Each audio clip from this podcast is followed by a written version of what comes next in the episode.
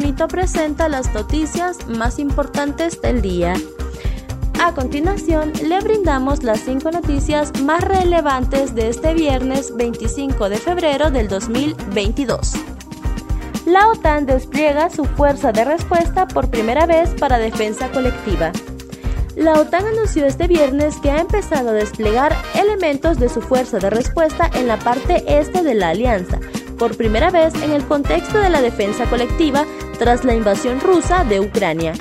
No debe haber lugar a malentendidos. Vamos a proteger a cada aliado y cada centímetro del territorio de la OTAN, indicó el secretario general aliado Jens Stoltenberg al término de una cumbre por videoconferencia de los líderes de la alianza, convocada de urgencia ante la agresión de Moscú a su vecino.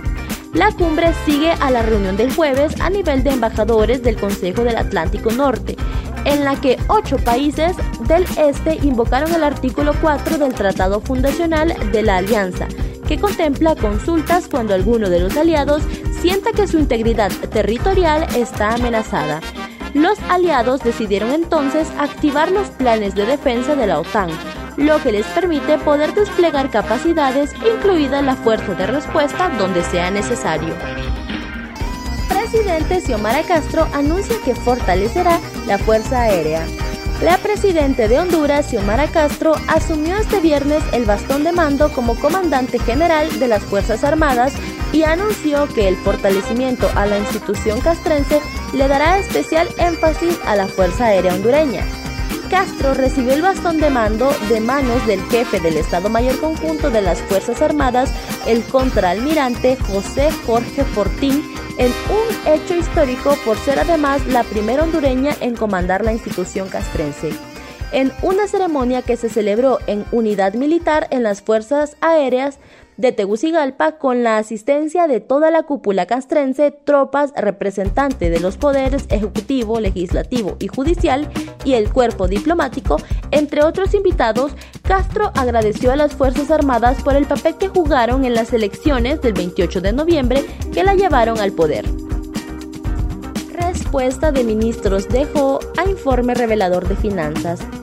Comunicado Gabinete Económico 2010-2022. Con mucha sorpresa escuchamos ayer de parte de la ministra de Finanzas, Rixi Moncada, una presentación sobre la situación financiera y económica de cómo encontraron el país, que tuvo un enorme despliegue mediático plagado de posturas histriónicas, pero sobre todo con cifras y datos equivocados. Claramente, esta actividad del gobierno tiene como objetivo preparar el terreno para tener una excusa para no cumplir con las promesas que Libre y sus aliados hicieron durante la campaña proseletista y por las que el pueblo decidió votar por ellos y concederles el poder de la nación. Es un esfuerzo mediático para poder decir no pudimos bajar el precio de la energía eléctrica, no vamos a poder tener los combustibles más baratos de Centroamérica, ni vamos a poder eliminar impuestos como prometimos en campaña.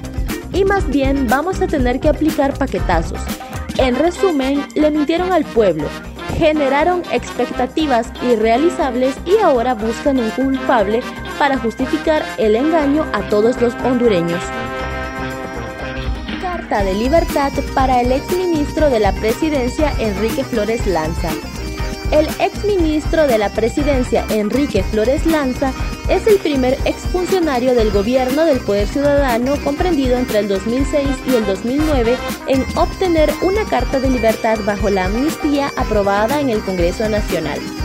Trascendió que Flores Lanza solicitó a un juez natural la aplicación de la nueva ley y que posteriormente el togado admitió su solicitud haciendo efectiva la amnistía política. Asimismo que el exfuncionario estaría pronto ingresando al país. El Congreso Nacional aprobó recientemente la ley de amnistía para los presos políticos y reconocimiento a los mártires y condena al golpe de Estado en el 2009. Estados Unidos no confía en que Putin esté dispuesto a negociar el fin del conflicto. Estados Unidos no confía en que el presidente de Rusia, Vladimir Putin, esté dispuesto a negociar el fin de la invasión de Ucrania y estudia sancionar al mandatario si continúa la escalada, expresó este viernes el Departamento de Estado. En rueda de prensa, el portavoz de la cartera de Exteriores, Ned Price desconfió de las palabras de Putin, quien afirmó hoy en conversación telefónica con su homólogo chino Xi Jinping que está dispuesto a mantener negociaciones de alto nivel con Ucrania. No hemos visto ningún indicio de que Putin esté preparado para la desescalada. No hemos visto ningún indicio de que pretenda crear las condiciones para una solución diplomática, respondió Price.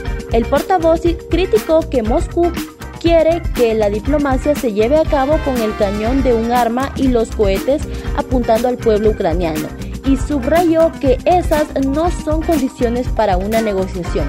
Si el presidente Putin se toma seriamente la diplomacia, sabe lo que tiene que hacer. Debe parar inmediatamente de bombardear a población civil y retirar las tropas de Ucrania, dijo Price, preguntando sobre la posibilidad de que Estados Unidos sancione al mismo Putin si sigue la invasión. Price aseveró que todas las opciones siguen sobre la mesa. Asimismo, el portavoz del Departamento de Estado aplaudió a los miles de rusos que han salido durante las últimas horas a las calles para protestar contra la invasión que lleva a cabo su gobierno en Ucrania. Respetamos su valentía y su heroísmo. Están en las calles exigiendo al gobierno ruso que pare esta guerra injustificada y premeditada, expresó Price. Ante la advertencia emitida por Kremlin, de que habrá consecuencias si Finlandia o Suecia se integran a la OTAN, Price respondió que las puertas de la alianza siguen abiertas y que corresponde a esos países decidir si se unen o no. Después de meses de tensiones, Rusia lanzó esta semana una operación militar en Ucrania que empezó con bombardeos en varios centros urbanos y continuó con el despliegue de tropas, de forma que este viernes las unidades militares rusas están estrechando el cerco a la capital del país, Kiev al ataque ruso, Washington ha golpeado a Rusia con sanciones a sus bancos y su élite, así como restricciones a las exportaciones de alta tecnología a Rusia, entre otras medidas. Estas fueron las cinco noticias más importantes del día. Para conocer los detalles, no olvides seguirnos en redes sociales e ingresar a nuestra página web www.latribuna.hn. Muchas gracias por su atención.